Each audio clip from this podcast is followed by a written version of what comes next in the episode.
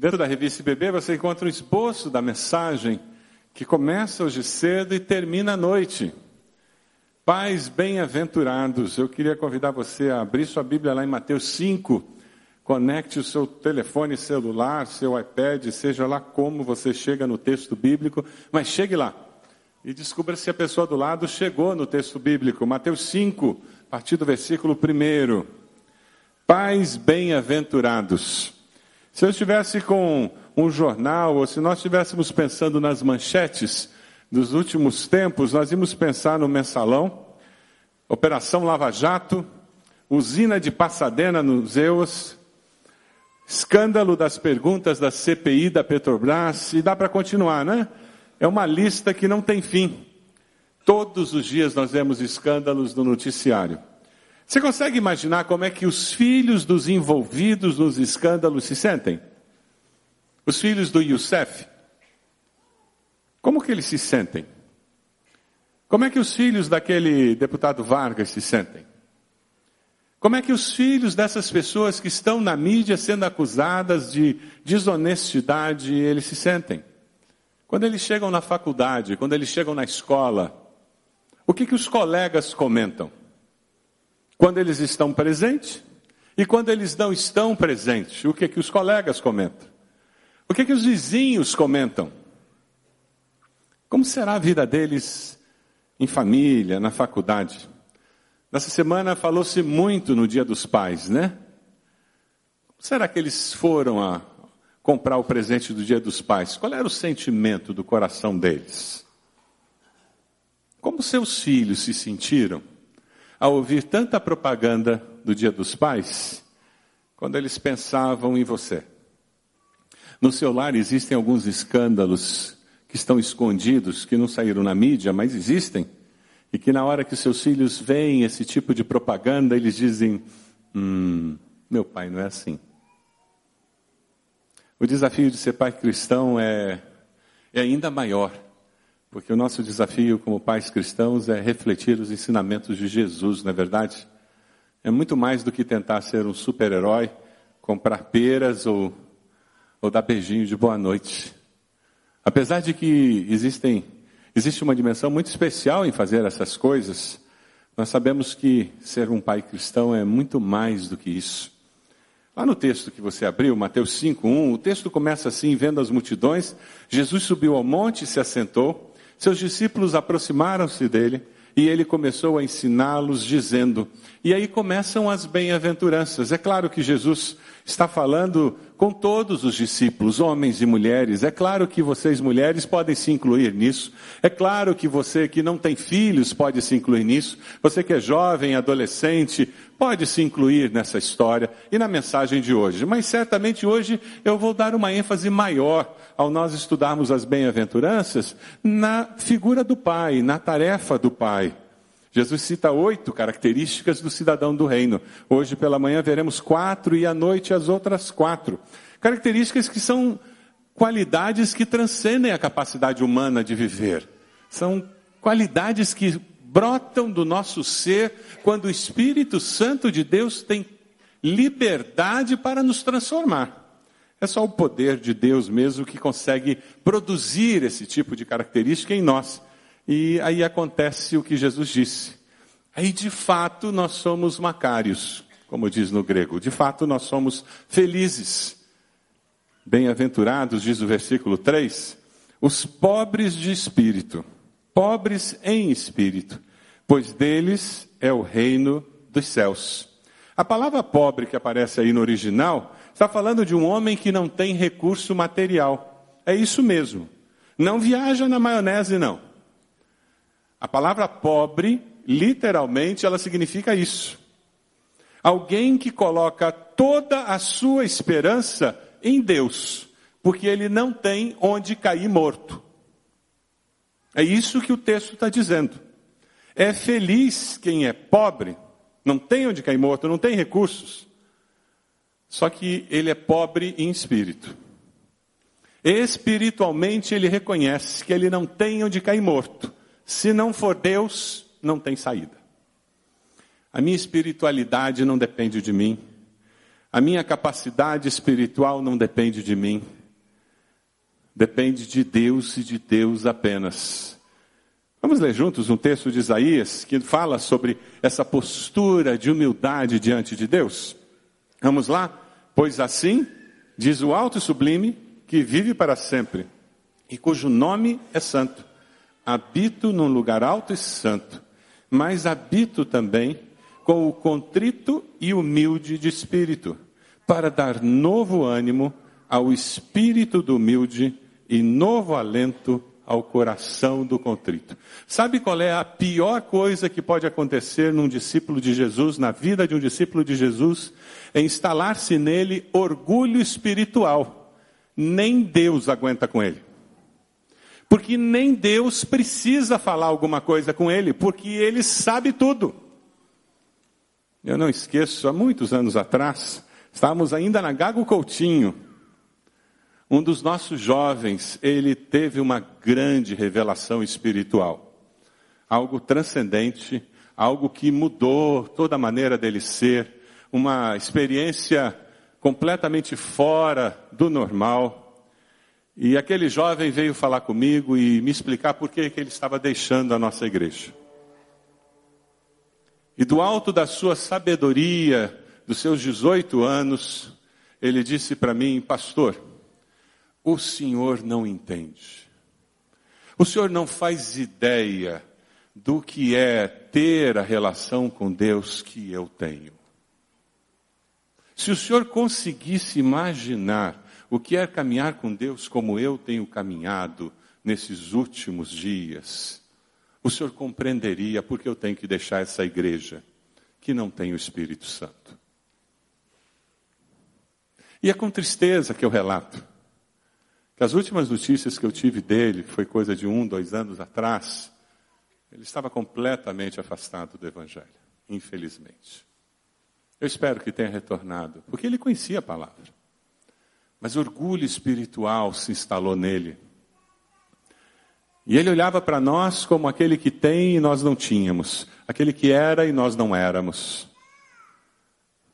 Feliz aquele que é humilde, aquele que tem um coração humilde, bem-aventurado.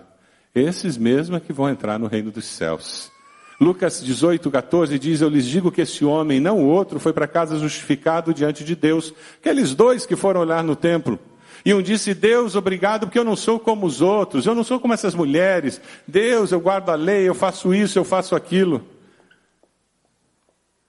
E entra o publicano e bate no peito, abaixa a cabeça, fica lá no fundo e diz: Deus tem misericórdia de mim, pecador.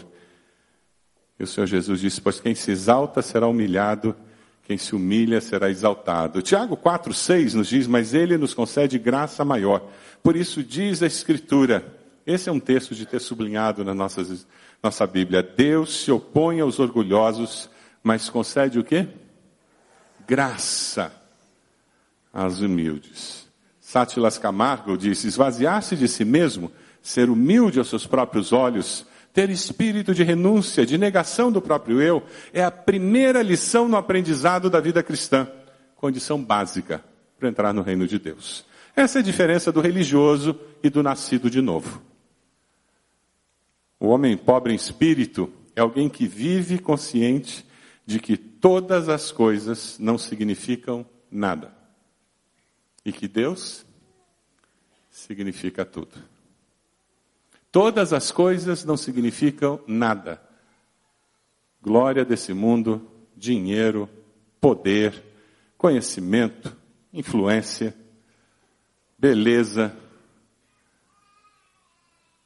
Tudo isso é nada comparado com o conhecimento de Deus. O Sermão do Monte nos diz que feliz é aquele que é pobre em espírito. O Sermão do Mundo, sabe o que, ele diz? Feliz é aquele que é orgulhoso, autossuficiente, que tem o controle da própria vida. O Sermão do Monte diz: Feliz é aquele que reconhece: se Deus não estiver no controle, eu estou perdido. Qual é o sermão que rege a sua vida? No dia de hoje, eu diria que feliz é o pai que demonstra aos seus filhos Como um homem vive sem orgulho e autossuficiência. Você tem demonstrado isso? Colocando sua confiança em Deus, pois dele, desse homem, é o reino dos céus. Você tem demonstrado para os seus filhos como um homem pode viver sem ser orgulhoso e sem ser autossuficiente?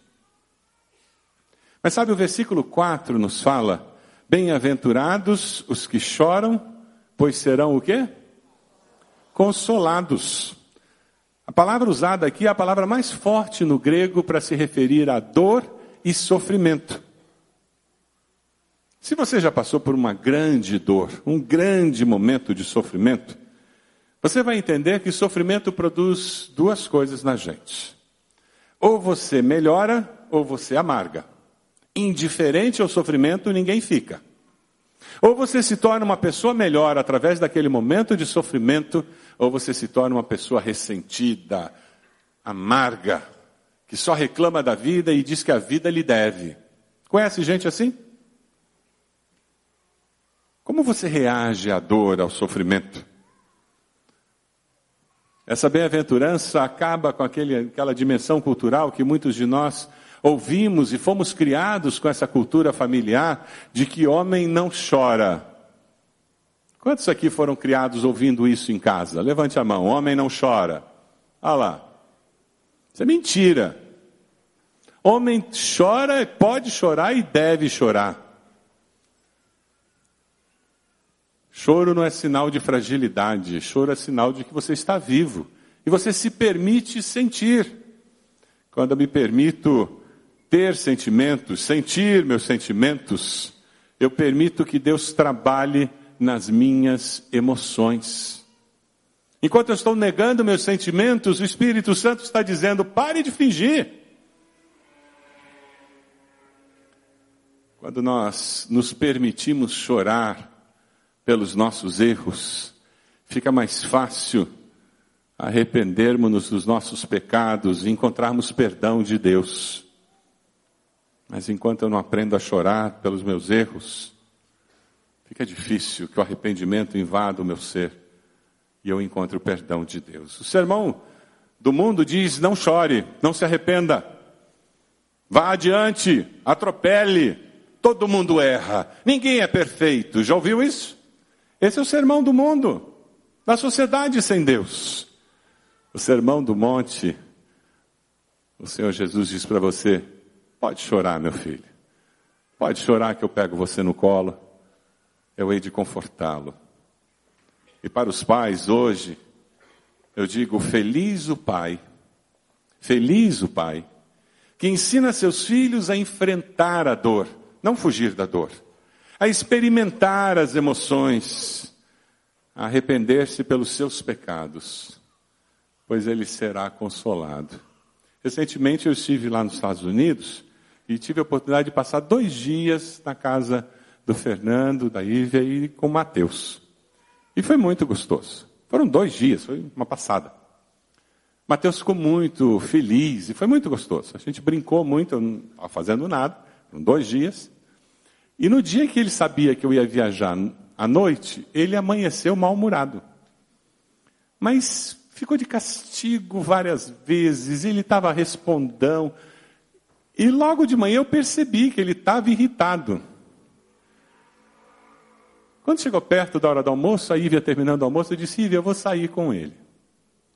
E eu fui com ele num, num jardim que tem onde eles moram, a gente começou a jogar bola, ele rolou na grama, e a gente começou a correr. Aí, de repente, eu sentei, porque eu estava cansado. Aí ele sentou do meu lado, olhando para mim, eu disse: Sabe de uma coisa, Mateus? Eu estou muito triste. Ele disse: Por que, vovô? Eu disse: Eu estou triste porque eu vou embora. Eu não queria ir embora. Eu queria ficar com você. Aí ficou um silêncio. Aí, de repente, ele olhou para mim e disse: eu estou triste também. Aí ele começou a falar que ele estava triste, porque ele estava com saudade do Lelo, que ele tá, não queria, Lelo é o cachorro que era dele, está conosco, e que ele não queria que eu fosse embora. Aí a gente começou a conversar. Na realidade, ali ele identificou sentimento, ele verbalizou sentimento, Nós voltamos para almoçar, era outro Mateus. Ele tinha uma dor lá dentro, um incômodo, e como ele não sabia o que era, ele estava explodindo em tudo quanto é direção. A hora que ele identificou a dor, nós chegamos em casa e ele conversou com a mãe que o vô estava triste e ele também estava triste. Bem-aventurado aquele pai, feliz o pai, que ajuda os filhos a experimentar a dor. Ao invés de fingir que não tem dor, que não tem tristeza. Não. E ele chora com eles. Mas ensina os filhos a lidar com dor e frustração. Na vida teremos muitas dores e frustrações, não é verdade? Parte do nosso trabalho como pais é treinar nossos filhos para lidar com frustrações e dores.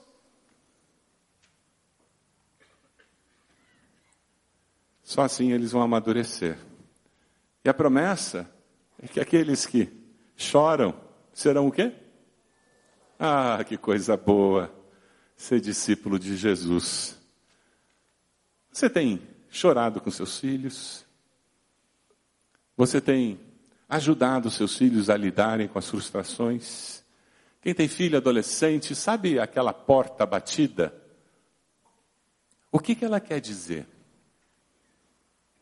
Por que, que ele bateu aquela porta? Por que aquela palavra torta? Aquela palavra enviesada veio do seu filho.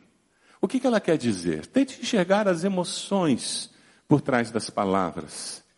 O que alimentou aquilo que foi dito. Por que aquela rebeldia? De onde vem? O que alimenta aquela postura rebelde contra Deus, contra a igreja, contra você, contra o seu cônjuge. Peça a Deus que Ele revele essas coisas.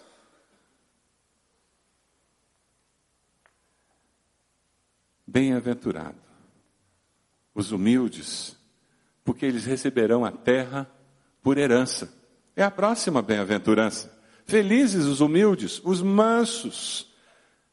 A palavra no grego trabalha com a ideia de ser manso. Na realidade, Aristóteles define mansidão como a virtude que fica entre ira excessiva e falha absoluta. Para os gregos, manso é não ser orgulhoso.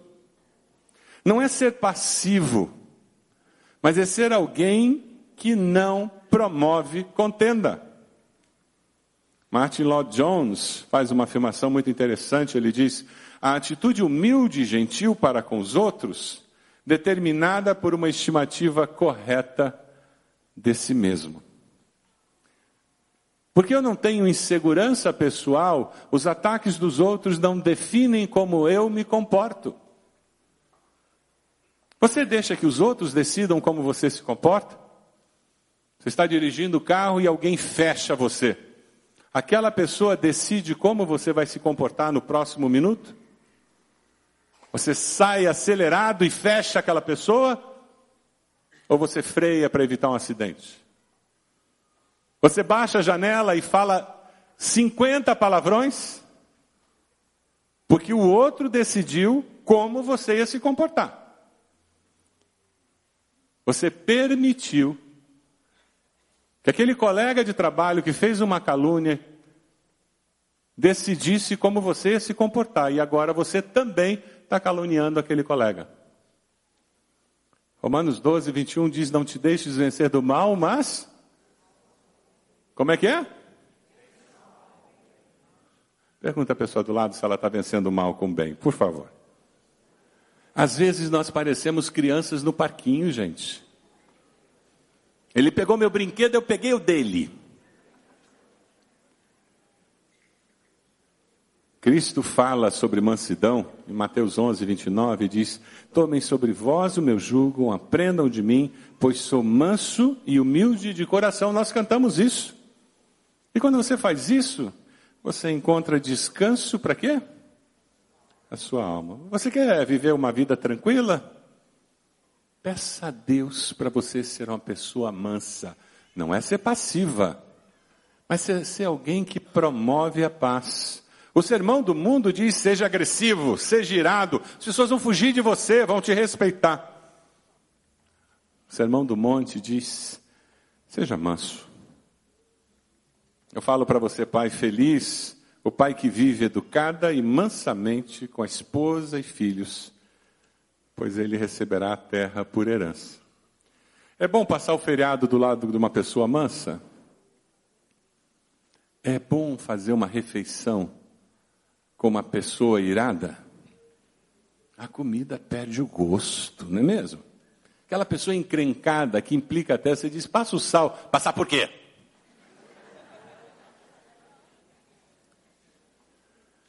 Bem-aventurados os que têm fome e sede de justiça, pois serão o quê?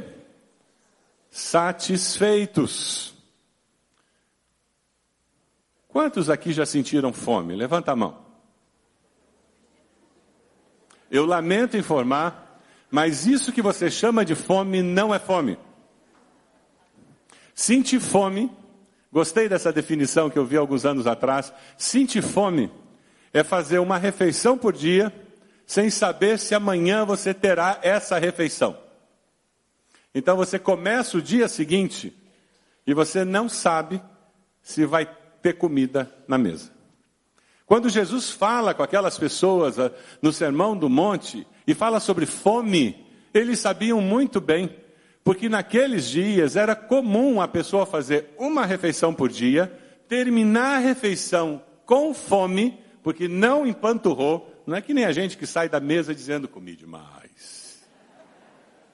Eles terminavam a refeição sem estar plenamente satisfeitos e eles não tinham certeza se teriam comida no dia seguinte.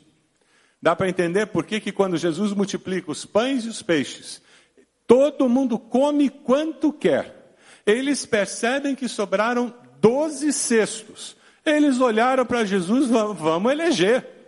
Esse a gente manda para o Planalto. No, no ato, no ato. Quando Jesus fala sobre fome e sede de justiça, eles estavam entendendo muito bem o que ele estava dizendo. Alguma coisa existencial dentro de si que busca justiça.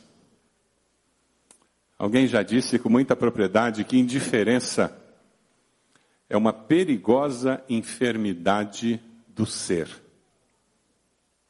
Indiferença é uma perigosa enfermidade do ser.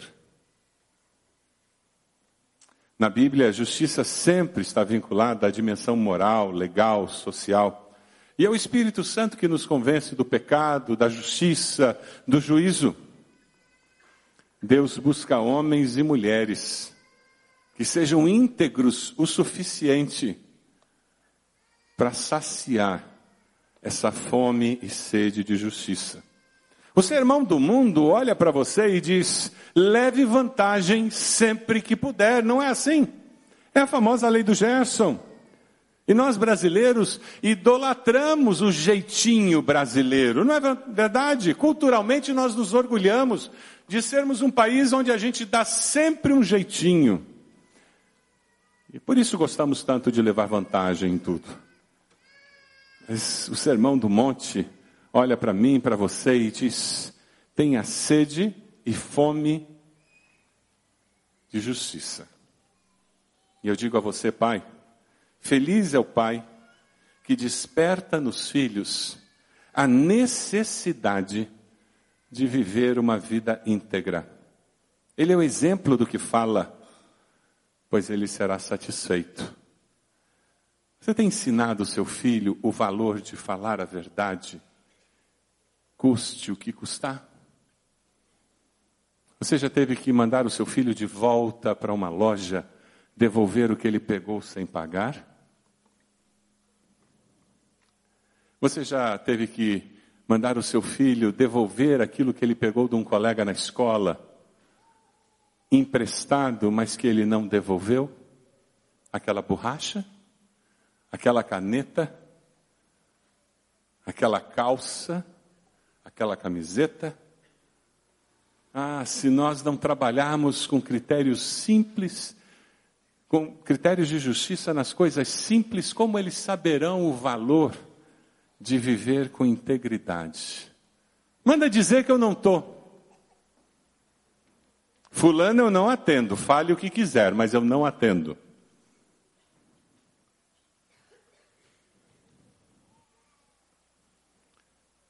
Quando você dá dinheiro ao seu filho para fazer alguma compra, ele devolve o troco?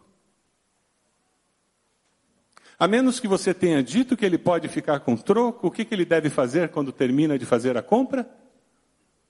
Devolver o troco.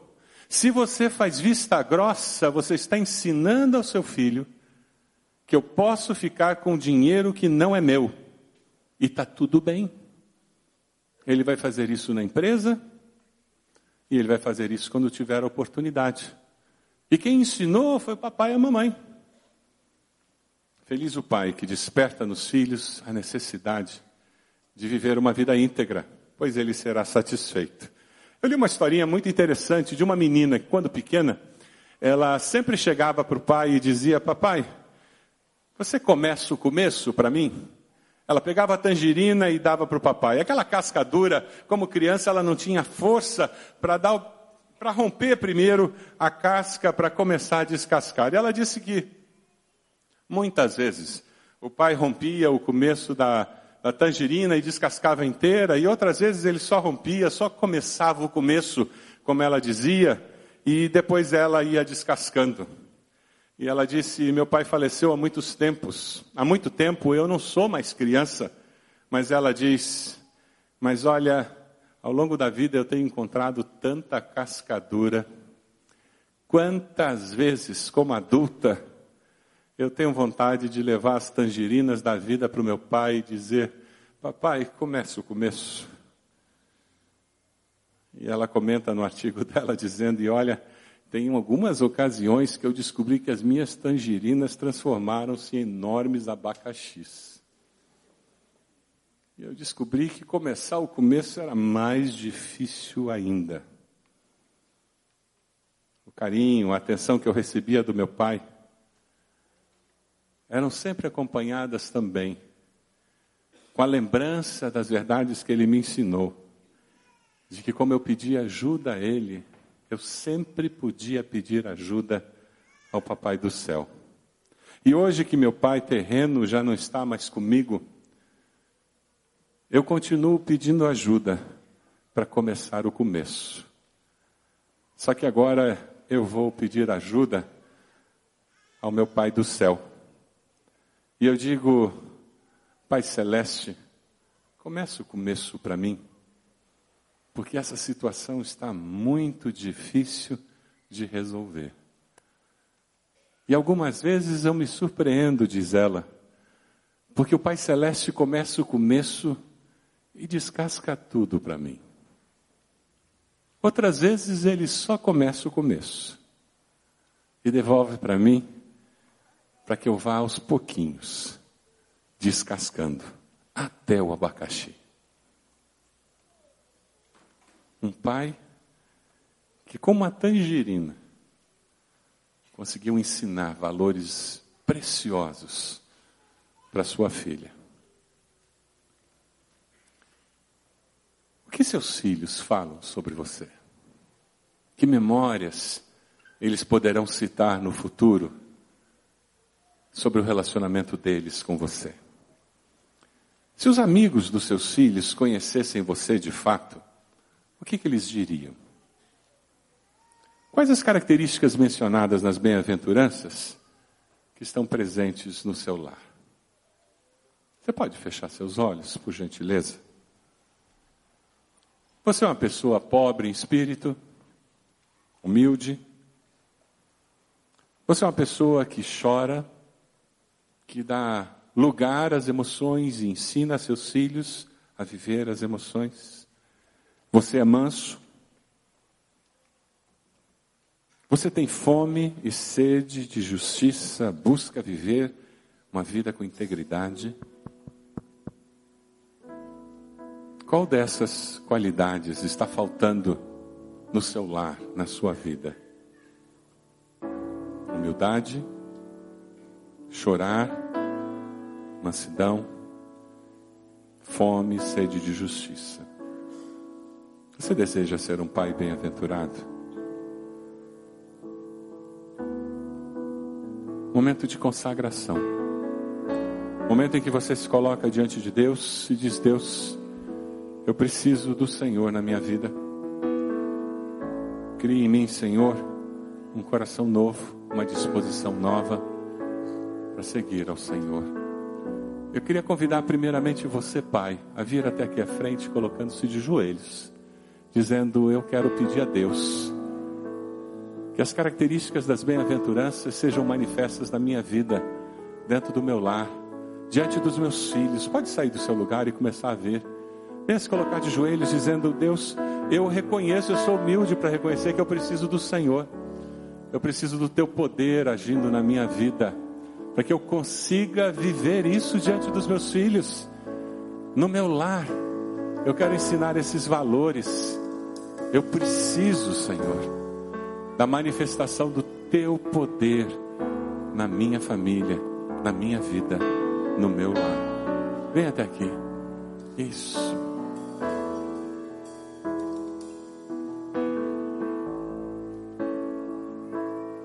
Coloque diante do Senhor a área em que você sente que tem mais dificuldade. Talvez orgulho, talvez demonstrar suas emoções para que seus filhos aprendam a vivê-las, a arrepender-se dos pecados, a demonstrar essa mudança. Talvez manso, mansidão, promover um ambiente manso, tranquilo. Talvez integridade, fome e sede de justiça. As promessas são herdar o reino dos céus, ser consolado, receber a terra por herança e ser satisfeito.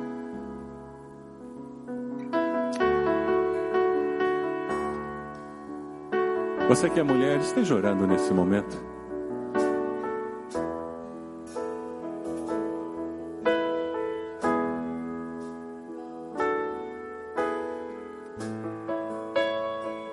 Mulher, você que não tem filhos, mas Deus falou o seu coração e você deseja renovar seu compromisso com o Senhor nessa manhã. Aí onde você está, coloque-se de joelhos, dizendo: Deus, essas características das bem-aventuranças que foram faladas hoje aqui, eu preciso na minha vida.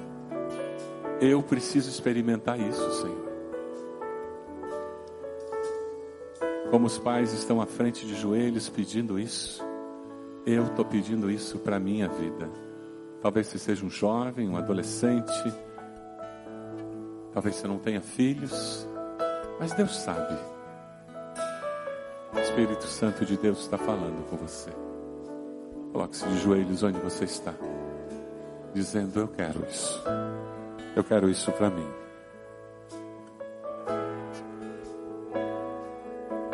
Pai amado, o Senhor está nos vendo de joelhos nesse momento, porque nós queremos que a nossa postura física reflita a postura dos nossos corações. Nós nos colocamos diante do Senhor reconhecendo toda a honra, toda a glória que só o Senhor detém, reconhecendo quanto carecemos do Senhor para existir espiritualmente, para existir, Senhor, fisicamente, emocionalmente. Nós carecemos do Senhor para perceber a vida como ela deve ser percebida.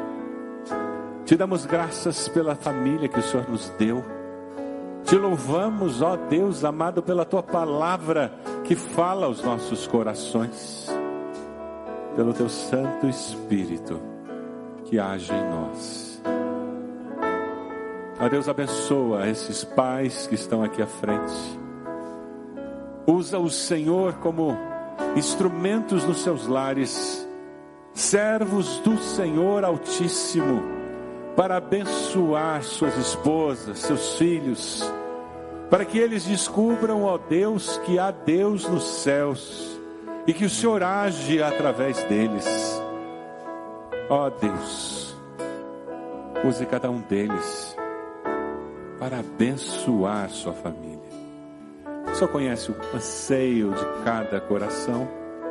E com o teu Santo Espírito, Deus capacita, dá vitória, renova a cada dia o ânimo e a disposição para viver agradando ao teu coração. Abençoa, Senhor, os nossos lares, abençoa as nossas famílias. Nós oramos no nome de Jesus. Amém, Senhor. Amém.